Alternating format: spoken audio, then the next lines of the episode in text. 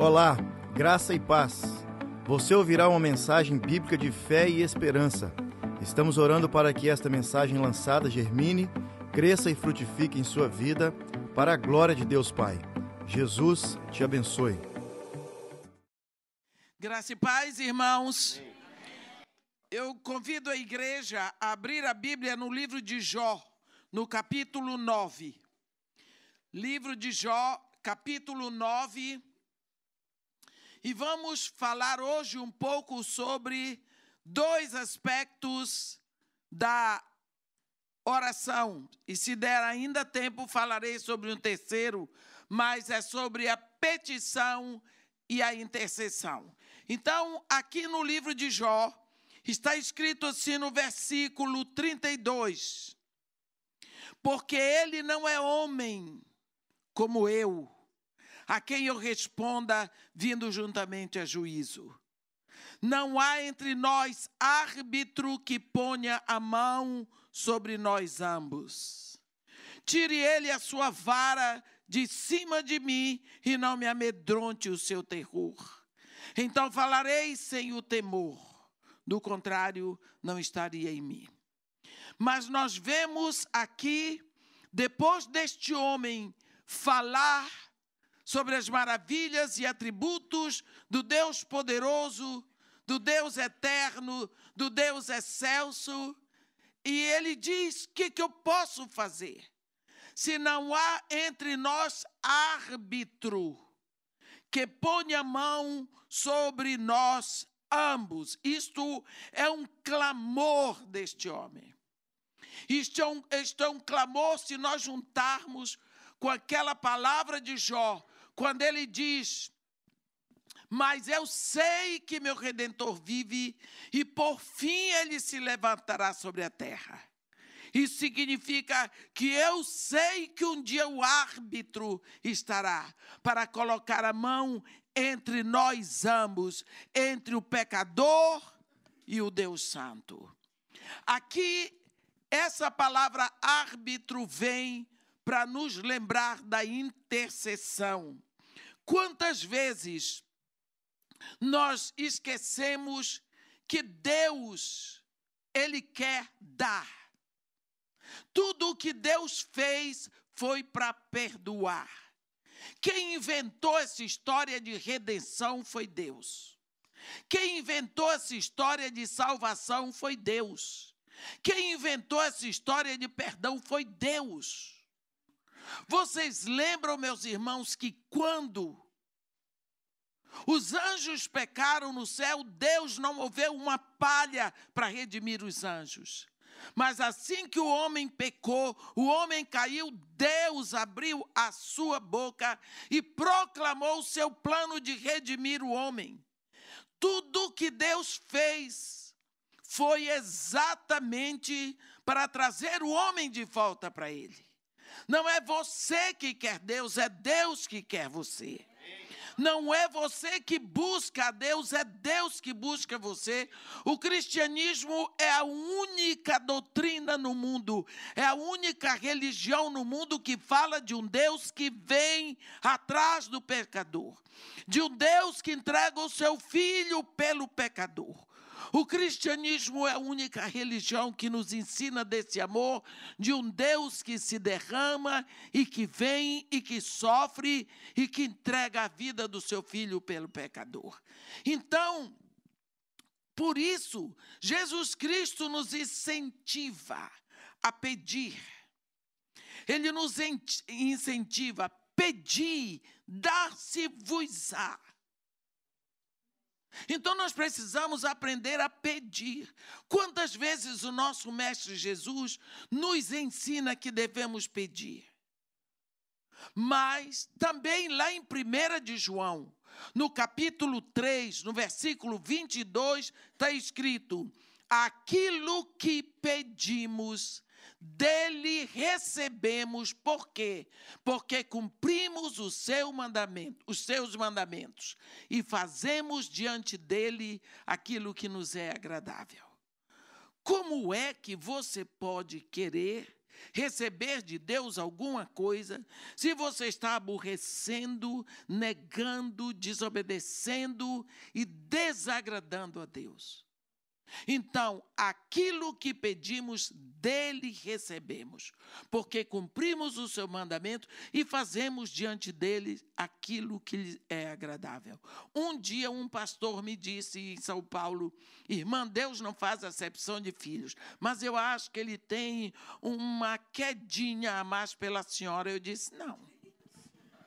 Isso não existe em Deus. Deus não é assim de ter queda por um mais do que os outros. Acontece que todos são filhos, mas tem filhos mais chegados.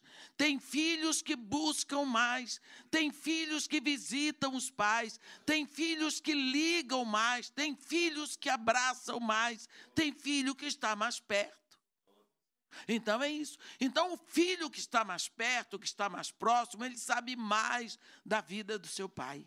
Então é preciso que nós busquemos isso, porque nós precisamos. Lá em Isaías, no capítulo 59, no versículo 1, a Bíblia fala que nós precisamos tomar cuidado com a nossa vida se queremos as nossas orações respondidas. Capítulo 59, no versículo 1 diz assim: Eis que a mão do Senhor não está encolhida para que não possa salvar, nem está surdo o seu ouvido para que não possa ouvir. Mas as vossas iniquidades fazem separação entre vós e o vosso Deus e encobrem o seu rosto para que não os veja. Quantas vezes nós estamos agindo no pecado e queremos ter as nossas orações respondidas positivamente? Ora, o pecado é ofensa a Deus. Como é que você está querendo que a sua mulher faça a melhor comida do mundo e lhe dê presente, você está dando tapa nela, dá tanto tapa, tapa, tapa na mulher e quer que ela seja a melhor esposa do mundo? Ora, é um exemplo muito rústico agora que eu dei. Me perdoem pelo exemplo. Não apareceu outro melhor. Mas quantas vezes você está dando tapa e quer beijo? Então Deus não é assim. Deus não é doido. Aqui está dizendo: aquilo que pedimos, dele recebemos, porque cumprimos os seus mandamentos, fazemos diante dele o que é agradável, vamos ter vidas agradáveis a Deus. Isso em 1 de João 3. Mas, quando a palavra de Deus diz assim: a mão do Senhor nos tem colhida para que possa salvar, nem surdo o seu ouvido para que não possa ouvir. Mas as vossas iniquidades fazem separação entre vós e o vosso Deus e encobre o seu rosto. Então, nós precisamos buscar vida limpa. Precisamos trabalhar nesse sentido. Precisamos procurar vidas que agradem a Deus e vida sem pecado. A Bíblia diz que aquele que é nascido de Deus não vive na prática do pecado. Quantas vezes também, estava conversando com uma amiga minha outro dia, que foi almoçar. Foi almoçar com uma amiga que chamou lá um daqueles homens que praticam o pecado. Ele vive na prática do pecado. Ah, não, de vez em quando a gente chama para almoçar conosco, porque, coitado, ele é sozinho. Mas ele é praticante do pecado. Ah, mas isso é uma caridade, porque ninguém confia. Eu disse, não é caridade, isso desagrada a Deus, porque a Bíblia diz: apartai-vos daquele que pratica a iniquidade. Pecadores todos nós somos. Qualquer pessoa que eu chame para almoçar comigo é pecador e vem almoçar com uma pecadora. Mas eu não vou buscar uma pessoa praticante da iniquidade para oferecer para ela um almoço de vez em quando só porque ela está sozinha. Porque a Bíblia diz: apartai-vos daquele que pratica iniquidade. Não significa desprezar, não significa querer mal. Eu tenho que amar a todos, mas eu não posso conviver com a prática da iniquidade. Aqui está dizendo. Isso atrapalha a nossa oração. A Bíblia diz que nós precisamos estar em concordância com a palavra de Deus.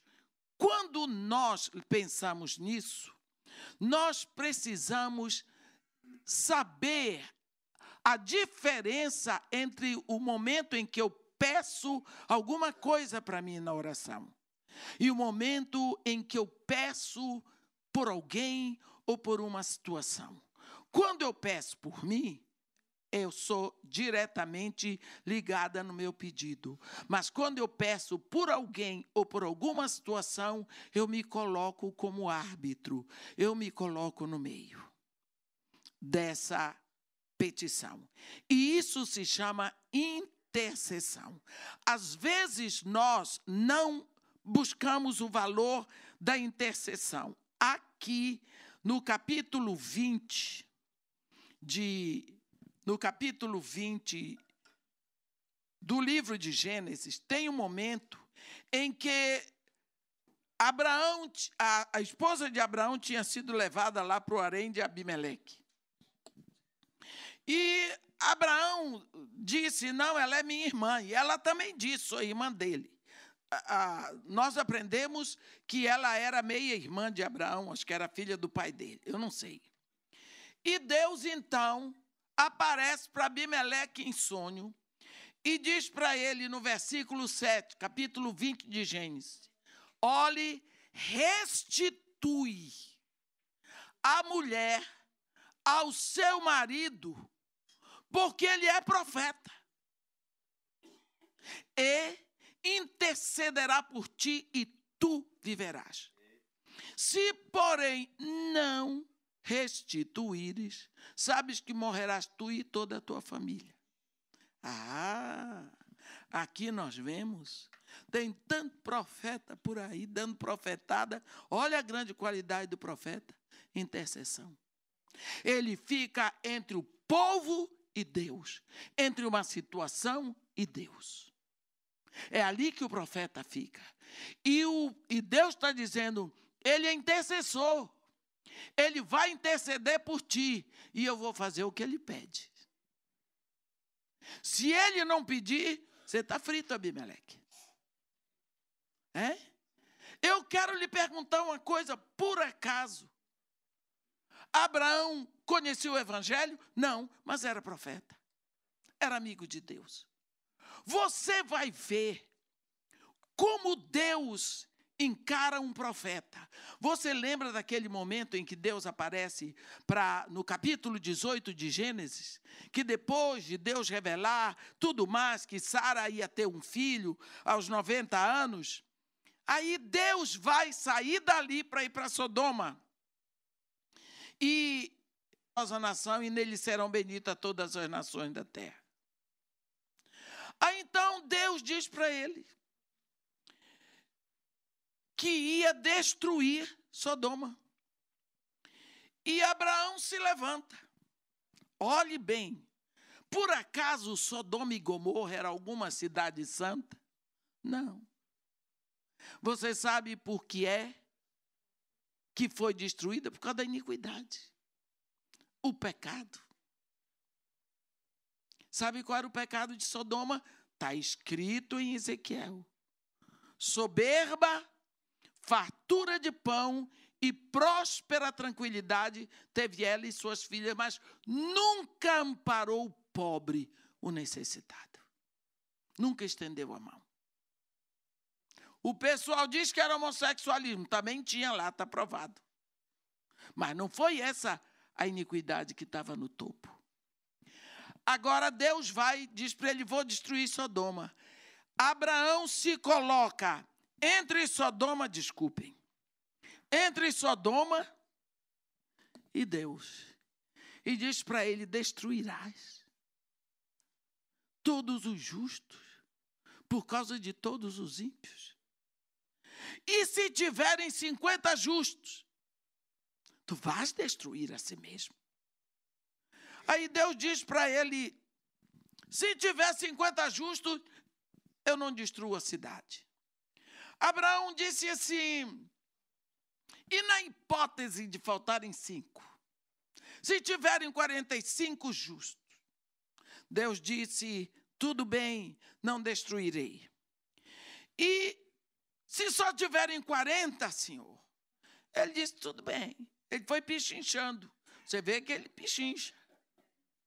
Foi pichinchando. E isso é papel de intercessor. Diante de Deus. Esse homem está sendo movido por um gatilho chamado misericórdia.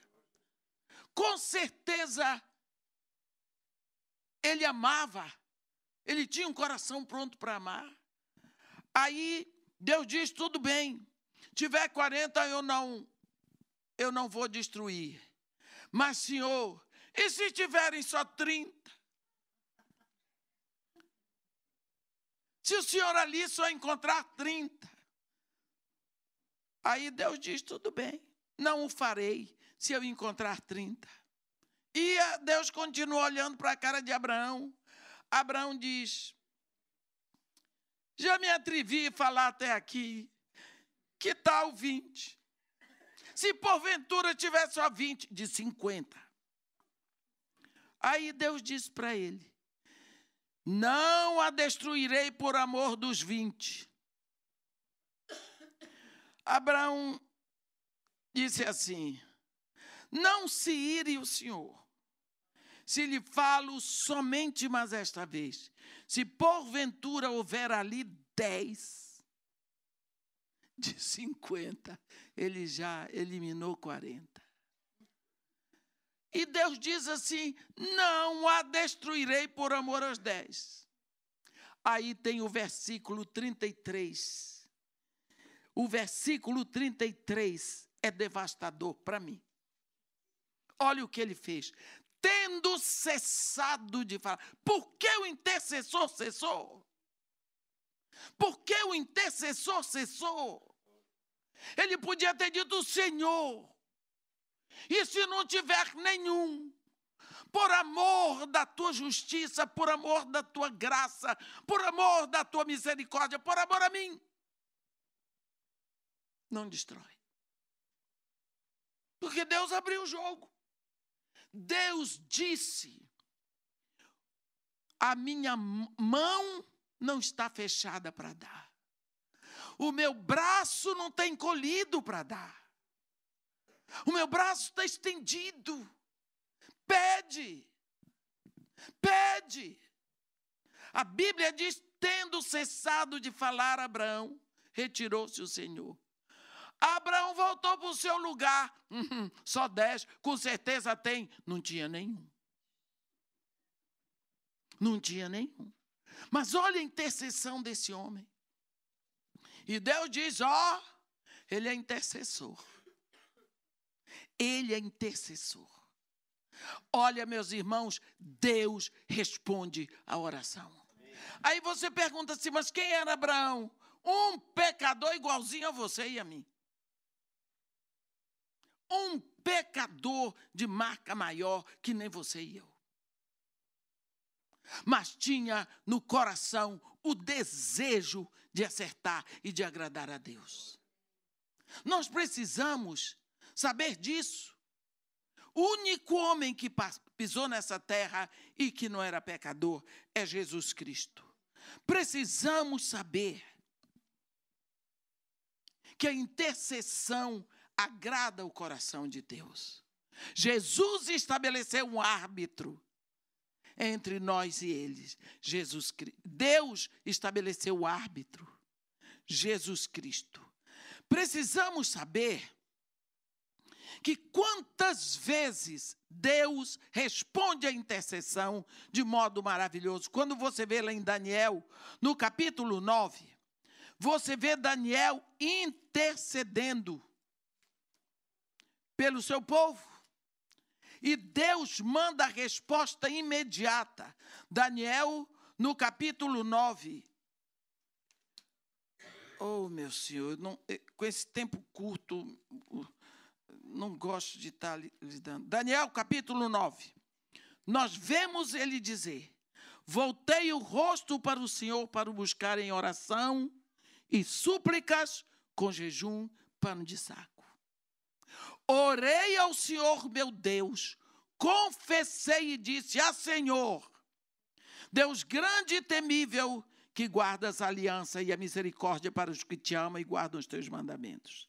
Temos pecado e cometido iniquidades.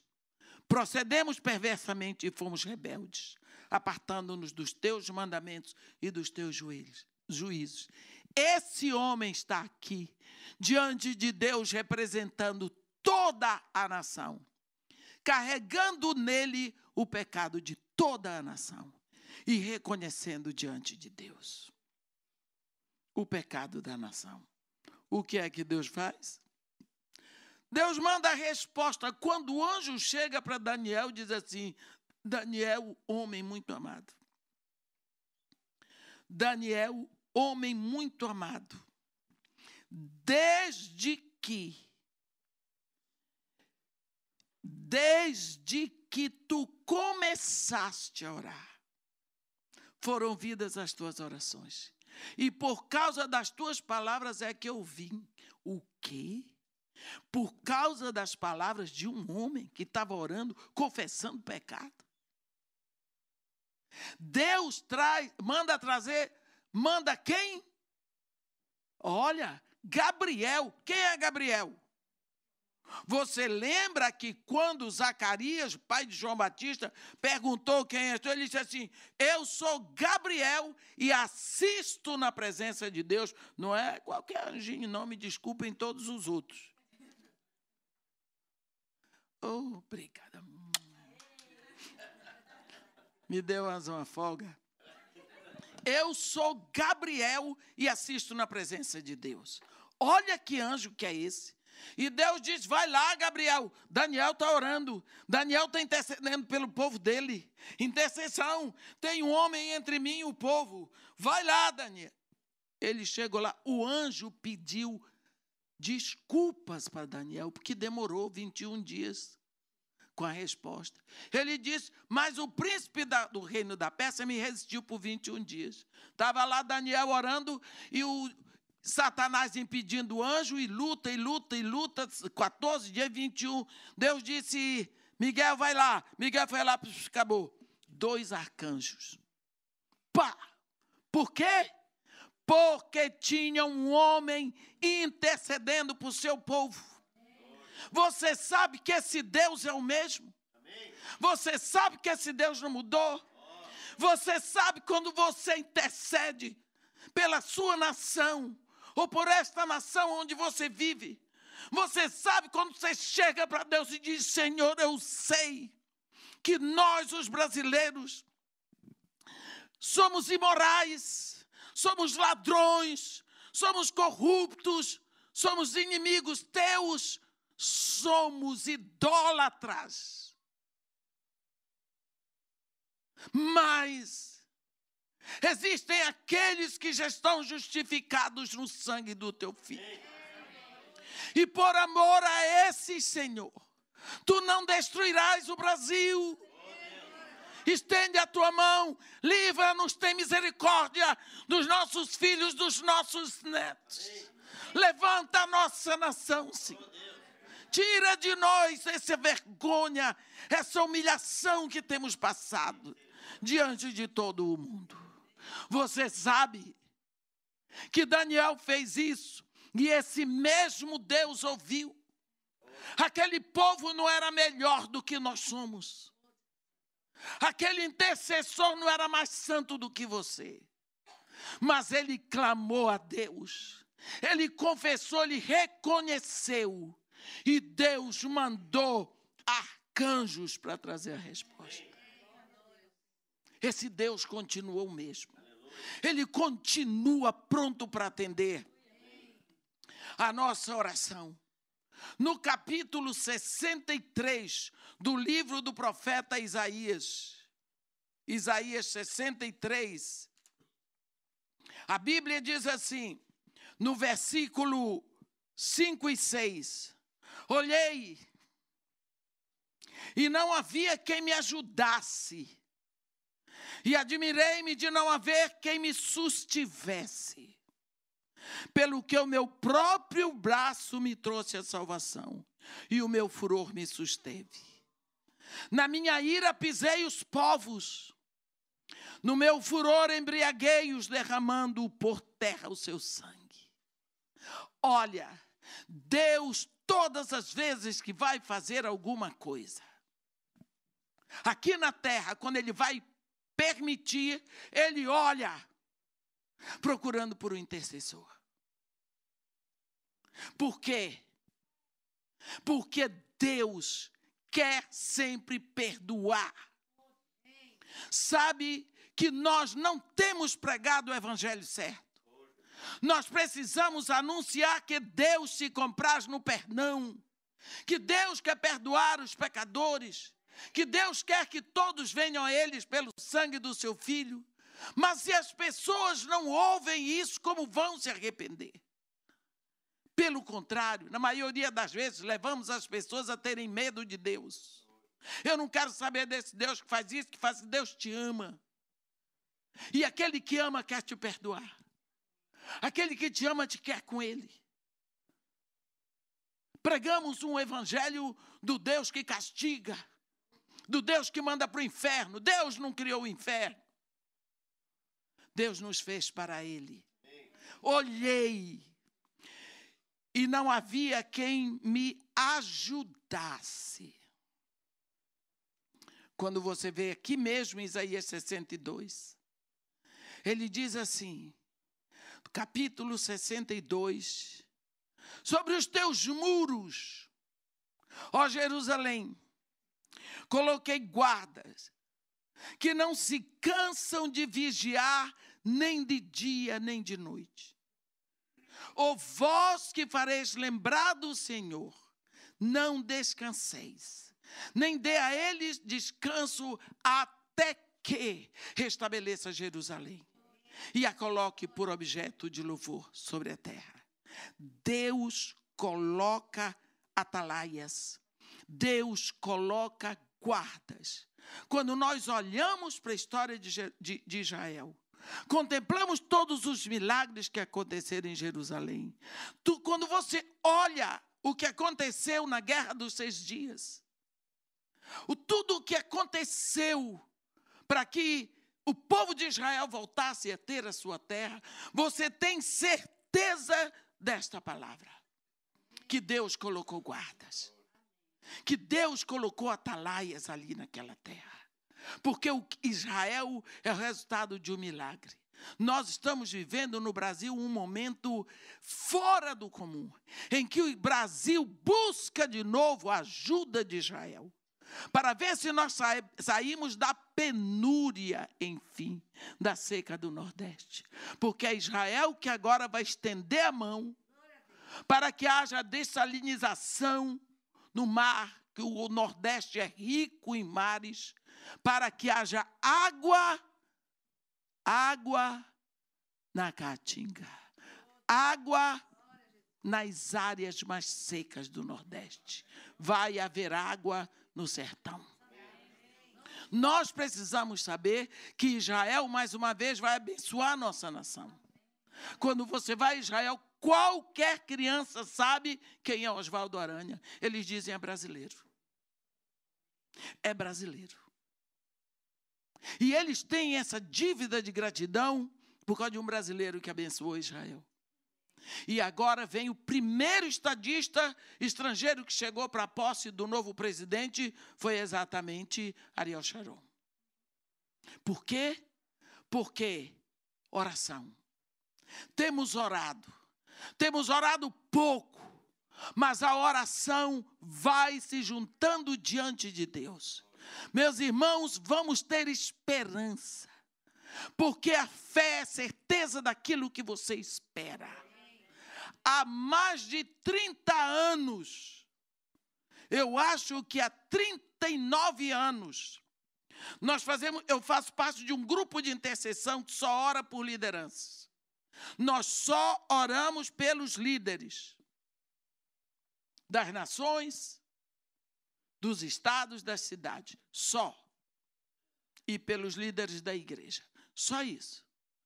Quantas vezes eu tive que sair do Rio de Janeiro em jejum, dia de quinta-feira, saltar em Brasília e lá na esplanada dos ministérios ler um texto em voz alta e depois voltar para o avião sem beber água para tomar outro avião de volta para o Rio de Janeiro. Esse hoje se fala em ato profético, eu estou fazendo ato profético há muito tempo, não era só eu. Quantas vezes peguei 500 dólares, comprei a passagem para pagar de seis vezes, peguei minha mochila com 500 dólares na mão, fui para Israel para ficar dez dias. É, com 500 dólares eu fico. Com 500 dólares. Posso ensinar para vocês. Eu não vou para excursão nenhuma. Eu não vou para nenhum hotel. Eu fico numa pousada. A pousada fica ali em frente à Torre de Davi, no Jaffa Gate, Christchurch. Primeira igreja evangélica no solo de Jerusalém. Tem a igreja, coisa, 40 dólares a diária. Café da manhã e jantar. Oração, oração e jejum. Oração e jejum. Andar pela cidade de Jerusalém. Oração e jejum. Oração e jejum. Oração e jejum. Quantas vezes eu fiz isso? Bem, 400 dólares de diária. Dez dias. Bota a mochila nas costas, paga 8 dólares, vou para Tel Aviv, tomo um avião e volto. Ninguém jamais soube disso. Eu fiz isso com a Kay umas cinco vezes. As duas. 500 dólares para ela, 500 dólares para mim. Não dá para comprar nada mais. Não é para comprar. É só para orar. Você vê? Sabe o que nós estávamos fazendo? Você sabe o que é que nós estávamos fazendo? Desculpa, é difícil para mim falar disso. Nós estávamos fazendo uma ponte aérea de oração entre Israel e o Brasil. Uma ponte aérea de oração. E quando eu vi aquele Ariel Sharon, seu primeiro a chegar no Brasil, eu deitei no chão, parecia uma cadela velha de alegria, vendo a resposta depois de quantos anos. Nesses anos, quantas dores, quantas aparentes perdas, quanta ameaça, principalmente para crianças. Eu lido com crianças, foi esse ministério que Deus colocou no meu coração. Quanto sangue derramado eu já vi. Quanto estupro, quanta violência, quanta pancadaria. E eu tinha certeza, o Senhor vai fazer, por quê? Porque eu oro. Eu tinha certeza da resposta à minha oração. Quantas outras pessoas estavam orando como eu e dizendo: O Senhor vai fazer porque eu oro. Você ora mas você não sabe o momento de Deus. Porque eu estava orando, quanta coisa Deus impediu no Brasil. Porque você está orando, quanta coisa Deus tem impedido. Às vezes a gente ora e Deus é obrigado a fazer exatamente o que nós queremos. Deus é Deus. Deus é Deus. Nós corremos e ainda estamos correndo um risco muito grande. Mas a mão de Deus se mostra levantada a nosso favor. Que Deus seja louvado na sua infinita misericórdia. Porque Deus tem aqueles no Brasil que estão justificados pelo sangue de Jesus. Quantas vezes nós esquecemos que Deus quer salvar, que Deus quer perdoar.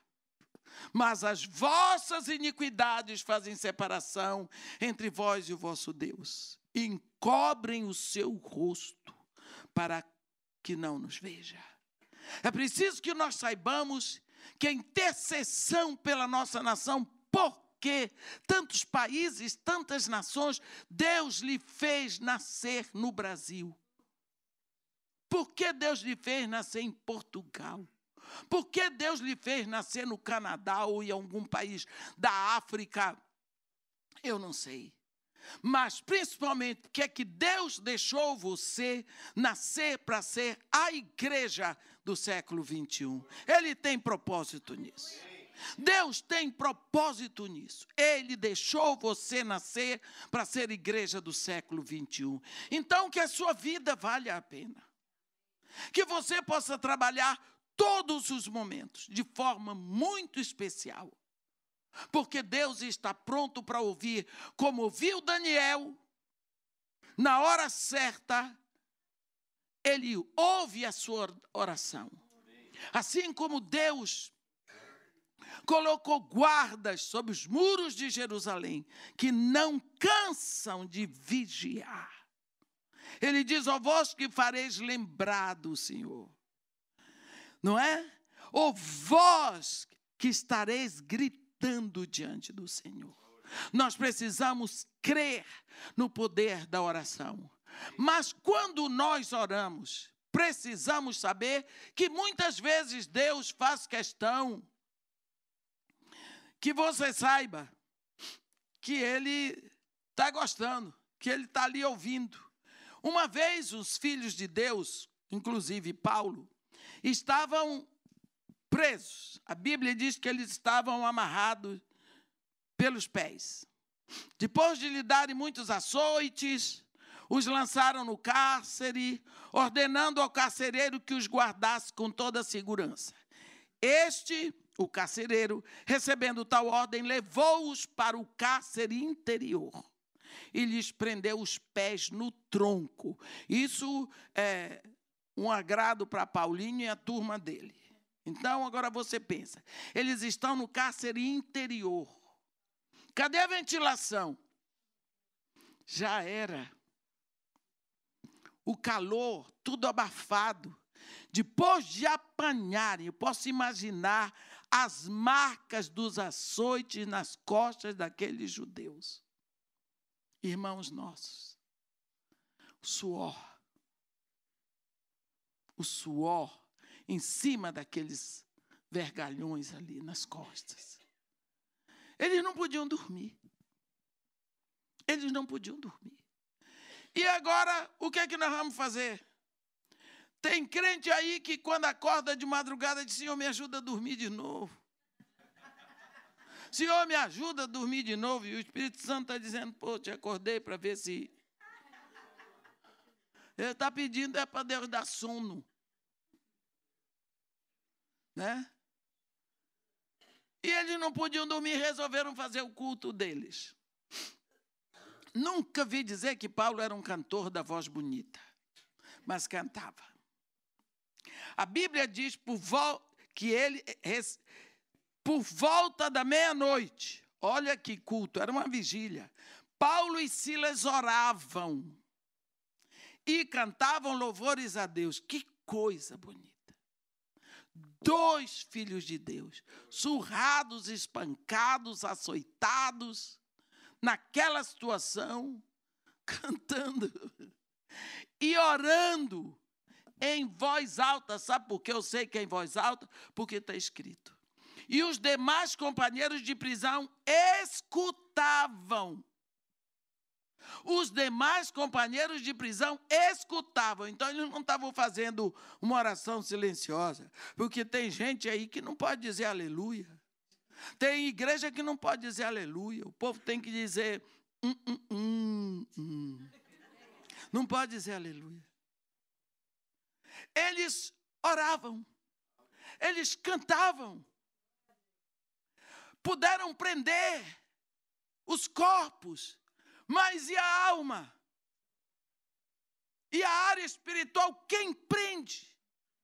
Enquanto eles estavam lá todo lenhado, cantando e orando, Deus resolveu dizer: estou por aqui mesmo com vocês. Versículo 26 diz: De repente sobreveio tamanho terremoto. Terremoto esquisito. Que sacudiu os alicerces da prisão. Abriram-se todas as portas, soltaram-se as cadeias de todos. Você já pensou? Os que estavam presos em cadeias, de uma hora as cadeias dissolveram. As portas se abriram todas. Que terremoto. Engraçado. Não caiu nada, não estragou nada, sacudiu o alicerce e tudo foi solto, houve libertação. E, e cadê? Cadê que houve dano? Agora aqui diz assim: o carcereiro despertou do sono e, vendo abertas as portas do cárcere, puxando a espada, ia suicidar-se, supondo que os presos tivessem fugido. Mas Paulo bradou em alta voz: Não te faças nenhum mal, que todos aqui estamos. Então o carcereiro, tendo pedido uma luz, entrou precipitadamente e, trêmulo, prostrou-se diante de Paulo e Silas. Quer dizer, estava tudo escuro. O carcereiro só viu que as portas estavam abertas. Achou, fugiu todo mundo. Paulo disse: Não, não, fica cegado, nós estamos aqui. As portas estão abertas, nós estamos todos soltinhos, mas está todo mundo aqui. Porque ele tinha que garantir a prisão desses homens. Você viu? Oravam e cantavam. E Deus, naquele momento, resolveu Vou mostrar para eles que eu estou aqui. Vou mostrar para eles que eu estou aqui. Oração. Você acha que Paulo era mais santo do que você? Ou do que eu? Ou mais. Ou, ou Silas? Cantava e orava. E Deus foi ali e deixou logo todo mundo pronto. Quem quiser levantar a mão, agora pode porque já estava solto das cadeias. Esta é a libertação que vem todas as vezes que nós estamos orando. Tudo que vai ser liberto para começar é o que vem de dentro. A nossa alma fica livre. O nosso coração voa. Por quê? Porque nós estamos intercedendo quando eu estou intercedendo, tem pessoa que diz: Ô oh, irmã, obrigado que a senhora orou por mim. Não agradeça, não, porque eu é que estou levando a melhor. Se você, nesse momento, disser Ô oh, irmã, a senhora conhece o pastor Seni? Peça uma coisa assim, assim, assim para ele. Eu vou falar com o pastor Seni para você. Mas quem está diante do pastor Seni sou eu. Eu digo, pastor, eu tenho uma amiga lá no Brasil que está querendo aparecer. Ela está querendo o nome dela na mídia. E ela me pediu para eu falar com o senhor, que é para citar o nome dela e tudo mais. Ora, quem está diante do pastor Seni sou eu. Se eu tiver com a blusa rasgada, ele vai dizer: minha filha, você está com a blusa rasgada, vou lhe dar uma blusa nova. Ele está olhando para mim. Então, quando nós oramos por alguém, nós é que estamos diante de Deus e nós levamos a pessoa. Você entendeu o valor? Agora pense que Deus estabeleceu para nós um intercessor, Jesus, para ficar entre o homem e Deus, intercedendo, pedindo, buscando, ele está à destra de Deus, à direita de Deus. E ele é homem e é Deus. Você entendeu a coroa do intercessor Jesus? Porque Deus, o Pai, é Deus. Deus, o Espírito Santo, é Deus. Mas Deus, o Filho, é Deus e é homem. Cristo Jesus, homem. Por isso, o Pai lhe deu um nome que está acima diante de todo nome. Que se pode citar. Porque diante do nome de Jesus, todo joelho se dobra, nos céus, na terra e debaixo da terra. Por isso ele tem uma glória que ele quer que todos nós estejamos com ele para ver. É a glória de ser Deus, homem. Homem, Deus. A Bíblia diz no Salmo 115, versículo 16: os céus são os céus do Senhor, mas a terra, a terra, deu a ele aos filhos dos homens. Jesus Cristo vem e, como homem, ele resgata a autoridade sobre a terra. Ele redime a humanidade. Ele toma conta. Ele é o dono da terra. Mas ele também é o Senhor dos céus. Então ele é o Senhor dos céus e da terra. Tem uma coisa maior do que isso? Não pode ter. E é esse que Deus entregou para poder nos levar ao Pai. A intercessão é uma área da oração que nós precisamos atuar. E é tão fácil. Porque você começa chegando diante de Deus pelos seus filhos. Começa chegando diante de Deus pelos seus filhos, pelo seu cônjuge, pela sua família, pela sua casa. E você vai crescendo, crescendo, você vai abrangendo, porque é muito mais fácil orar quando você ama. Quando você ama. Agora, orar por um inimigo é danado. É só por ordem de Deus que você chega e você diz: Senhor, eu estou orando pelo ciclano ali, porque o Senhor mandou. Por mim eu não oraria, mas o Senhor mandou, eu estou orando. E Jesus está dizendo: então começa a orar. É só porque o Senhor mandou. Eu me lembro de uma vez que tinha uma criança que estava, na madrugada foi para o hospital. Tinha caído lá levaram para o hospital. Quando foi de manhã, tivemos a notícia. Eu estava reunida, tem muitos anos isso, fazendo devocional com as crianças de manhã. Aí eu disse: bem, agora nós vamos orar por fulano de tal, assim, que ele está no hospital, está dodói, e nós vamos pedir Papai do Céu, tá, tá, tá, tá, tá, tá, tá, tá. Aí, cada dia tinha um trecho para orar.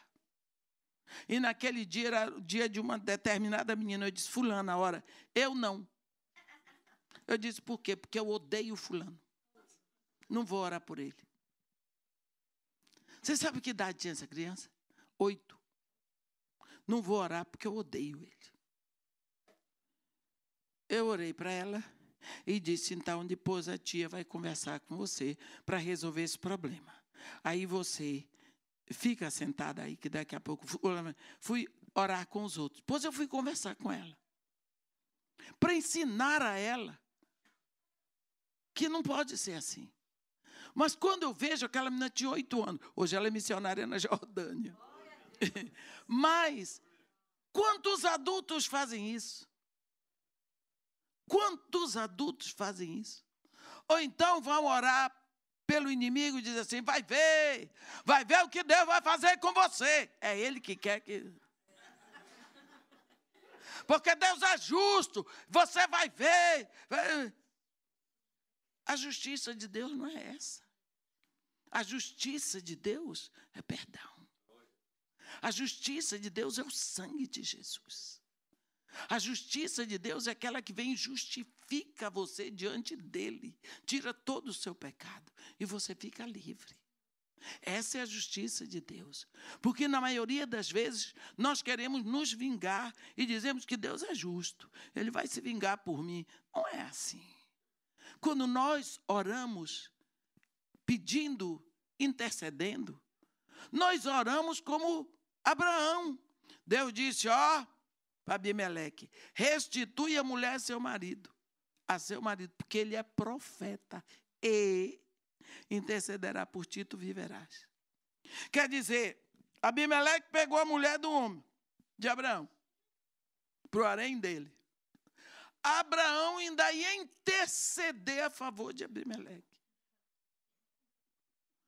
Um coração desse, você aí que é homem, meu irmão, dá para interceder por aquele que pegou sua única mulher? É? Porque ele só tinha Sara. E, e, e Abimeleque tinha outras. Mas pegou a de, a, a de Abraão. E ele ainda vai diante de Deus interceder para que Abimeleque viva, para que ele não seja morto. Deus diz: Ele vai interceder por você e você vai viver. Se ele não interceder, ó, você vai morrer, você e toda a sua casa. Então é preciso que nós, quando vamos interceder, nós procuremos interceder de acordo com o coração de Deus, de acordo com aquilo que Deus disse que quer fazer. Você viu Jesus? Contanto não seja feita a minha vontade, mas sim a tua, porque estás nos céus. Mas, se for possível, fazer a minha vontade. Eu tenho que dizer a Deus qual é o desejo do meu coração, mas estabelecer que a minha vontade não é prioritária, mas sim a vontade de Deus. Quando nós pensamos petição, quando eu peço a Deus para mim. Intercessão, quando eu me coloco diante de Deus por uma pessoa, por uma nação, por alguma situação. Intercessão. Mas qual é o elemento principal? É estar em concordância com Deus. É estar em comunhão com Deus. Estar em comunhão é ter tudo em comum com Deus. Então nós precisamos, antes de começar o nosso dia de oração, nós precisamos fazer uma revisão da nossa vida. Se nós estamos verdadeiramente vivendo de acordo com a vontade de Deus. E se não estivermos, imediatamente intercedermos por nós, pedirmos: Pai, ajuda-me hoje a fazer a tua vontade. Ajuda-me hoje a levar uma vida que te agrade. Eu quero que tu te alegres em mim hoje. Eu sou pecador. O Senhor é Deus, é santo. Mas eu tenho um desejo imenso de lhe agradar. Eu disse uma vez para o pai, disse, pai, eu dou uma inveja de Jesus. Quando o Senhor grita assim lá na frente do Jordão, este é o meu filho em quem eu me comprazo. Você já pensou? Deus dizer, eu me comprazo nele. Agora, vai querer a vida de Jesus. Espancado que só, cruz e tudo mais, muito sofrimento. Mas não deixou de ser o filho em que Deus sempre se compraz. Quando nós olhamos para a vida de Jó, Deus diz para Satanás: De onde vens? Ah, eu vim de rodear toda a terra e passear por ela. Olha.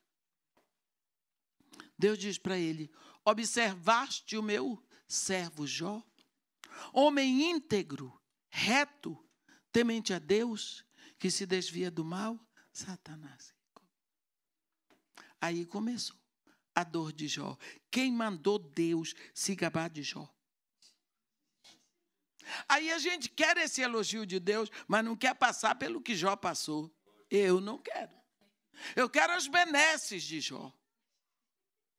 Mas se você olhar a vida de Jó, você vai ver que homem. Então, porque Jó tinha comunhão com Deus, é isso que nós precisamos buscar. Seja na petição, seja na intercessão, a nossa comunhão com Deus que o dia todo, todas as horas, nós possamos desenvolver uma consciência contínua da presença de Deus. E saber isso agrada a Deus, isso não agrada a Deus. Eu tenho de vontade de fazer, mas eu não posso fazer porque eu vou desagradar meu pai. E eu pedi a ele de manhã que eu fizesse tudo hoje para agradá-lo. Alguma vez você já pensou no quanto você pode estar desagradando a Deus? Hein? Eu fico encantado com esse povo que sabe tudo. Às vezes você conversa com pessoas na igreja que elas sabem tudo o que acontece. Todas as fofocas, todas as histórias das novelas, tudo que está acontecendo por aí.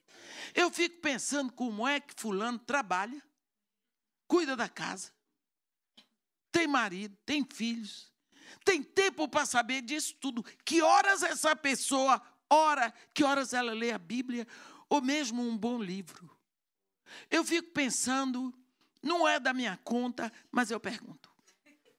Eu digo, me diga uma coisa, fala aqui comigo. Quantas horas você faz de leitura por dia, mesmo que não seja da Bíblia? Ah, irmã, para ser sincero, aí vem. Eu disse, pois é, filho. Pois é. Qual foi o seu versículo da semana? Você separou um versículo para você memorizar. Gente, é bom você ter um versículo. Não é? É bom você ter um versículo. Porque você memoriza e você fica aquilo como um chiclete na sua boca.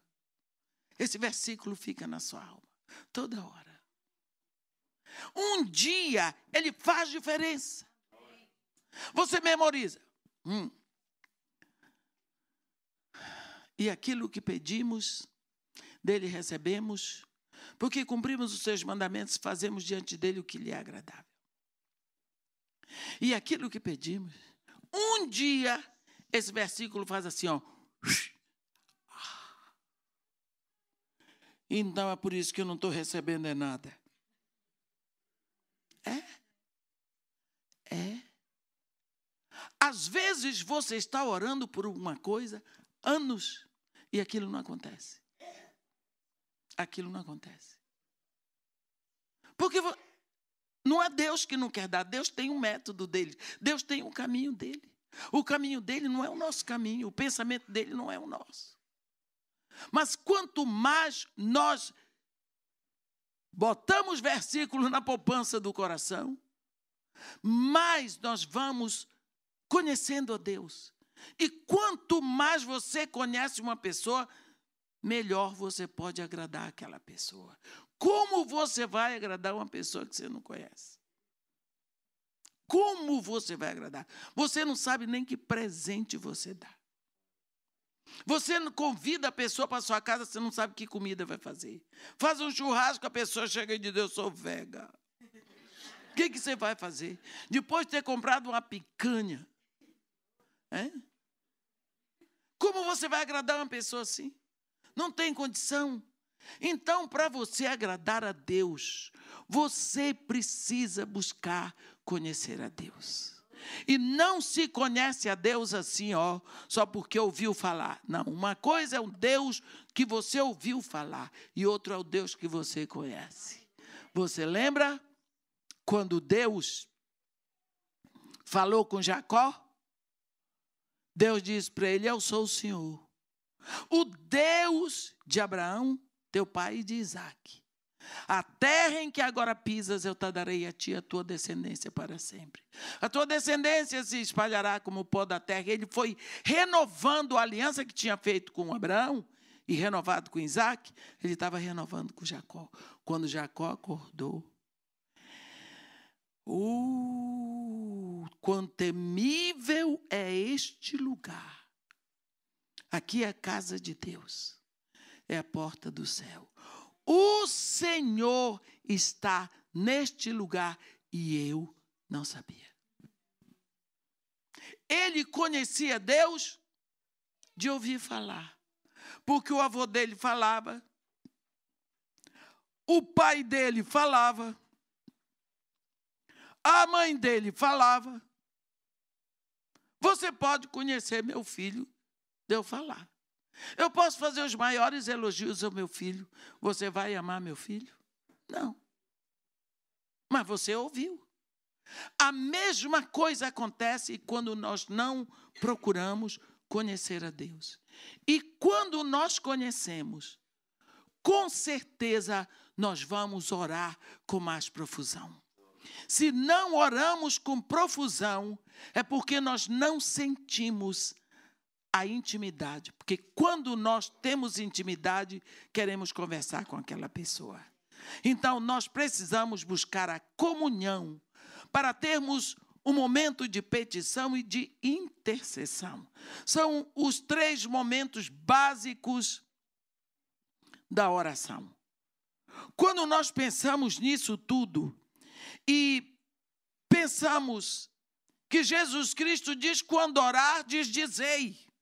Ora, você não diz uma coisa se você estiver na área de serviço sozinha.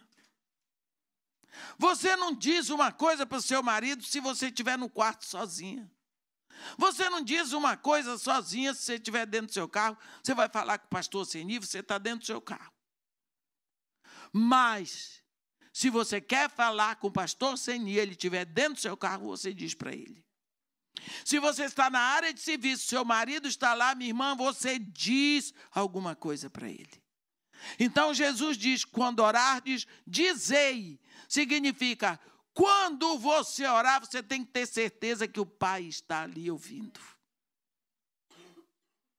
Primeira coisa, você tem que ter a fé de que Deus está ali ouvindo e que Ele está interessado em você. Ele ainda mais diz: você vai para o seu quarto e fecha a porta. E ora ao seu pai em secreto, quer dizer, abre o seu coração, sabendo que Deus não é fofoqueiro. Ele vai ouvir você no secreto e vai recompensar você em secreto. Quando você ora, esse elemento é imprescindível. Tem que estar ali. Porque se você ora sem ter certeza que Deus ouviu, você não falou com Deus verdadeiro. Porque o Deus que tem ouvido e não ouve é, é ídolo. Então, Jó chora para dizer: não havia entre nós árbitro que colocasse a mão entre nós ambos. Mas Deus enviou o árbitro. Deus enviou Jesus. E o sangue da cruz liga a terra aos céus. Você pode imaginar neste momento um caminho reto de sangue. O universo está coberto por este sangue, que liga a terra aos céus, e por este sangue você é levado ao trono do Pai. Porque este sangue é o árbitro que Deus mandou entre nós e o Pai. É Jesus, é o caminho. Senhor Deus nosso Pai. Diante de Ti nós nos encontramos, Senhor, na certeza absoluta que Tu nos ouves, que Tu estás aqui. Te agradecemos por esse árbitro santo que o Senhor nos deu, Jesus Cristo. Te agradecemos por essa solução perfeita que o Senhor encontrou para nos levar de volta para o Senhor. Obrigada, Senhor, porque o Senhor resolveu toda a problemática.